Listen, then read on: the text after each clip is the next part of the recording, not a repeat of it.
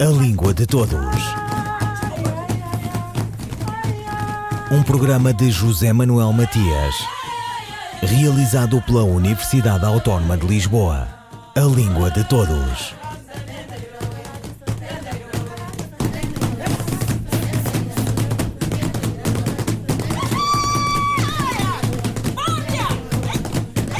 Enquanto se espera pelo Pai Natal, o que para muitas crianças pode equivaler a esperar por Godot. Língua de Todos conversa com a linguista Sandra Duarte Tavares e faz perguntas sobre algumas particularidades da língua comum. Diversa no seu uso é ela como diferentes são as culturas, os atos celebratórios religiosos ou só consumistas, onde podem ser. Sandra, quais são os erros de pronúncia mais comuns da língua portuguesa? Ao longo do tempo, as palavras vão sofrendo alterações gráficas, semânticas e também fonéticas. Vejamos algumas das incorreções de pronúncia mais frequentes na nossa língua. Há um erro muito, muito frequente que é acordos como plural de acordo. Ora, o plural de acordo mantém o O fechado. A pronúncia correta é acordos. Esta palavra é formada a partir do verbo acordar, cuja vogal O se pronuncia U. Quando se formou a palavra acordo, o som da vogal O passou a O pelo facto de a vogal passar a pertencer à sílaba tónica. No plural, a vogal mantém-se fechada, acordos. Outro erro fonético muito frequente é o plural de líder como líderes. Ora, a pronúncia correta é líderes. O plural mantém o E aberto, à semelhança do que acontece com cadáveres, plural de cadáver, e repórteres, plural de repórter. Um outro erro de pronúncia muito comum é alcoolemia. A pronúncia correta é alcoolemia. Esta palavra pronuncia-se com E fechado e escreve-se sem qualquer acento gráfico.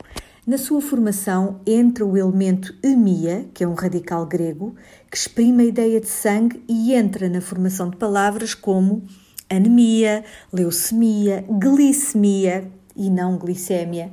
Assim, a pronúncia correta é alcoolemia, com E fechado.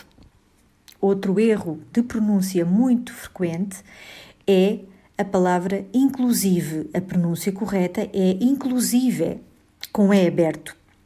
Esta palavra tem origem na forma latina inclusive, que significa inclusivamente, é um advérbio, e na oralidade articula-se com E aberto. Já agora, um apontamento para a escrita, não se escreve com acento gráfico, portanto, sem acentos, e trata-se de uma palavra grave cujo acento tónico recai na sílaba zi, inclusive a sílaba é a sílaba tónica é a sílaba zi e o e mantém-se aberto na oralidade.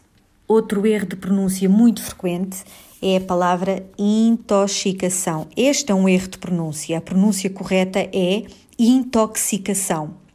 A consoante X desta palavra articula-se que se, uma vez que na sua origem está o adjetivo tóxico. Este adjetivo provém do grego tóxicos, pronunciado originalmente com o som que se alguns exemplos de palavras da mesma família: toxicidade, toxina, intoxicar, toxicodependente, entre outras. Finalmente, um erro muito, muito frequente de pronúncia é a palavra rúbrica, acentuada na primeira sílaba. A pronúncia correta é rubrica. Esta palavra tem o acento tónico na penúltima sílaba, bri, e escreve-se sem qualquer acento gráfico, seja qual for o seu significado, assunto, apontamento, matéria ou até assinatura abreviada. Portanto, rubrica é a pronúncia correta para qualquer dos significados. A resposta de Sandra Duarte Tavares. Ninguém duvida, Sandra, que uma das qualidades para uma comunicação eficaz é a clareza. Como podemos ser claros quando comunicamos? A clareza é, efetivamente, uma qualidade central de uma comunicação eficaz, quando falamos e quando escrevemos. Vejamos algumas dicas, alguns conselhos para que possamos ser claros sempre que escrevemos ou sempre que falamos. Dica número 1: um, usar palavras simples. As palavras são a matéria-prima da comunicação, por isso devemos escolhê-las criteriosamente em função do nosso interlocutor. Para que qualquer mensagem seja eficaz e cumpra o seu objetivo, as palavras não devem ser difíceis e desconhecidas, uma vez que dificultam a compreensão da mensagem e desmotivam quem a recebe. Por exemplo, para que usar a palavra monitorização se temos a palavra controlo, que é mais simples? Ou, por exemplo, o verbo agudizar se temos o verbo piorar, que é mais simples.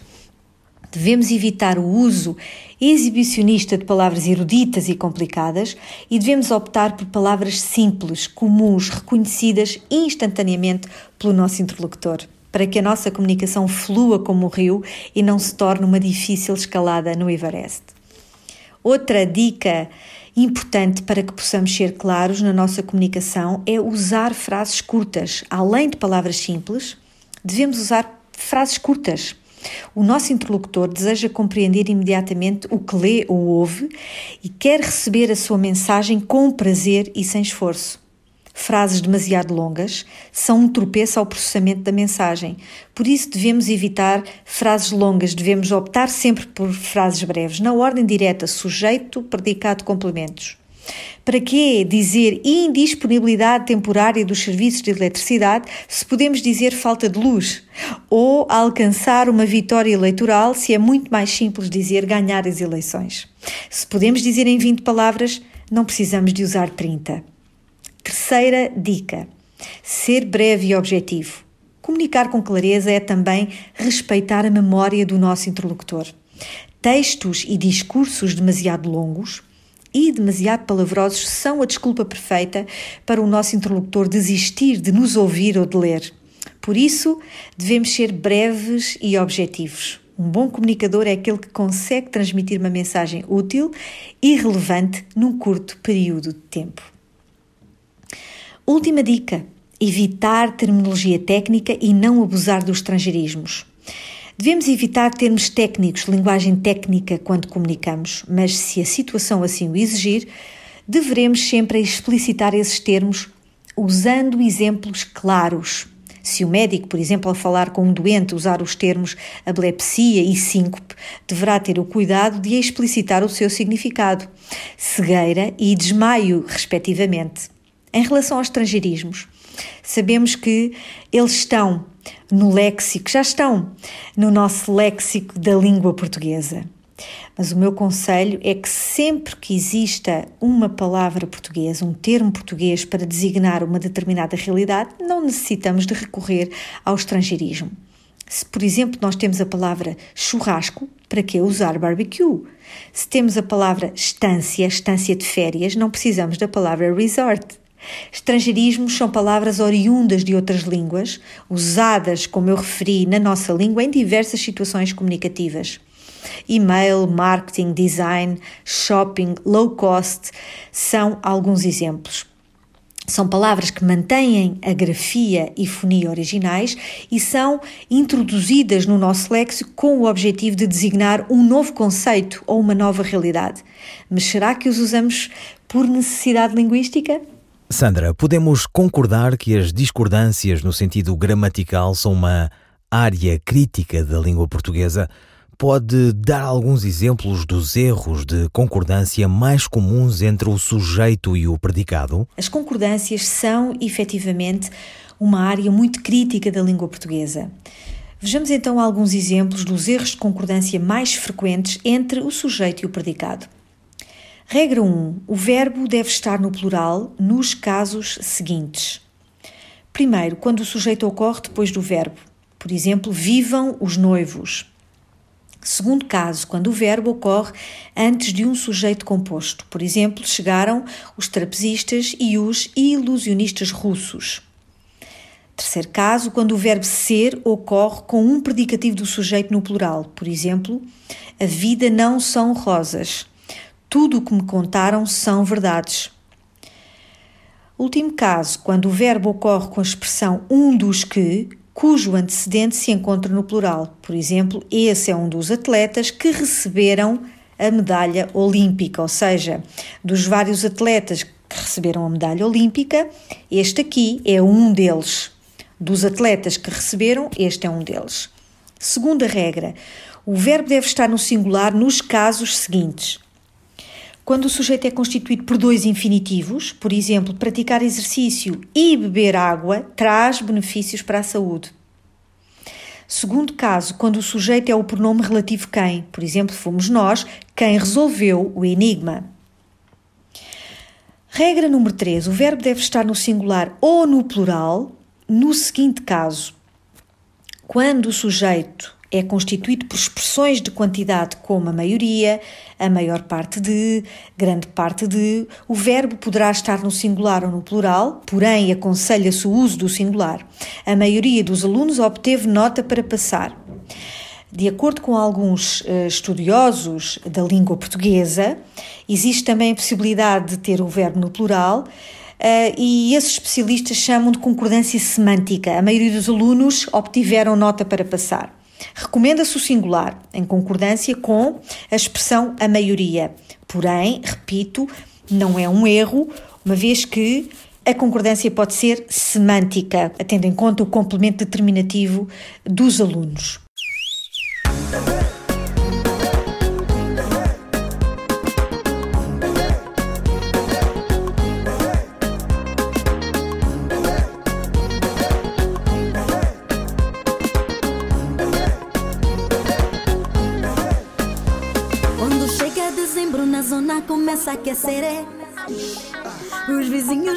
Vivem na Johnny começam a descer.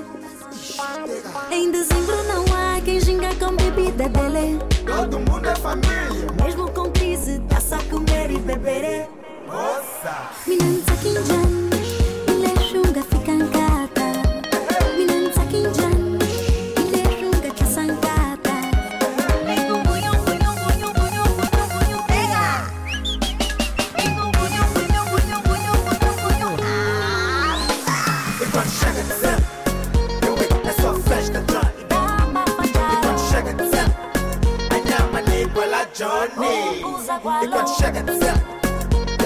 é só festa, Johnny. E quando chega dezembro, a minha mania igual a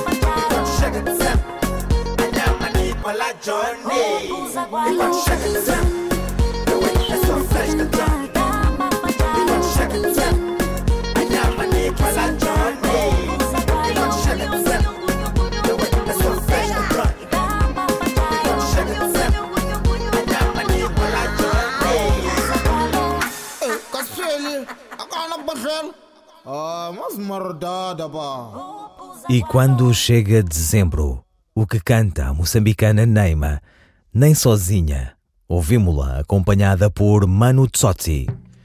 Depois da música, Sandra, voltemos às perguntas, melhor, à última pergunta deste programa.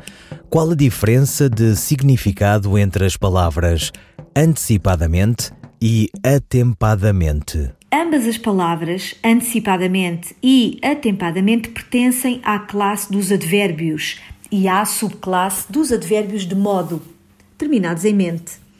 A palavra antecipadamente quer dizer mais cedo, antes de algo acontecer. Por exemplo, se pretender prolongar o tempo de requisição do livro, deverá solicitá-lo antecipadamente, ou seja, deverá solicitá-lo antes da data de devolução. Em relação ao advérbio atempadamente, significa a tempo, no tempo devido. Por exemplo, se não me avisares atempadamente, não poderei garantir que haverá lugar para ti. Ou seja, se não me avisares com tempo suficiente, no devido tempo, não poderei garantir lugar para ti. Portanto, trata-se de palavras com significado distinto, ainda que graficamente sejam muito parecidas. Um, dois, três, e... De Natália Correia, de amor nada mais resta que um outubro. De amor nada mais resta que um outubro. E quanto mais amada, mais desisto. Quanto mais tu me despes, mais me cubro. E quanto mais me escondo, mais me avisto. E sei que mais te enleio e te deslumbro, porque se mais me ofusco, mais existo. Por dentro me ilumino, sol oculto, por fora te ajoelho, corpo místico. Não me acordes. Estou morta na quermesse dos teus beijos. Etérea, a minha espécie, nem teus zelos amantes a demovem. Mas quanto mais em nuvem me desfaço, mais de terra e de fogo é o abraço com que na carne queres reter-me, jovem. Um poema de Natália Correia, pela voz da atriz portuguesa Irene Cruz. A autora de Uma Estátua para Herodes foi uma das mais influentes personalidades da literatura e da vida cultural portuguesa da segunda metade do século XX.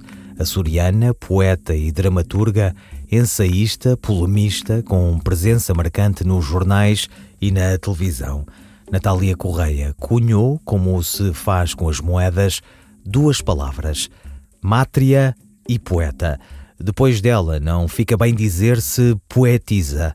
Faleceu em Lisboa em 1993 e está sepultada na sua cidade natal, na Praia da Vitória, Ilha Terceira, Açores. Ouviram Língua de Todos as despedidas de José Manuel Matias, Luís Carlos Patraquim, Miguel Roque Dias e Miguel Vanderkellen. A Língua de Todos. Um programa de José Manuel Matias, realizado pela Universidade Autónoma de Lisboa. A Língua de Todos.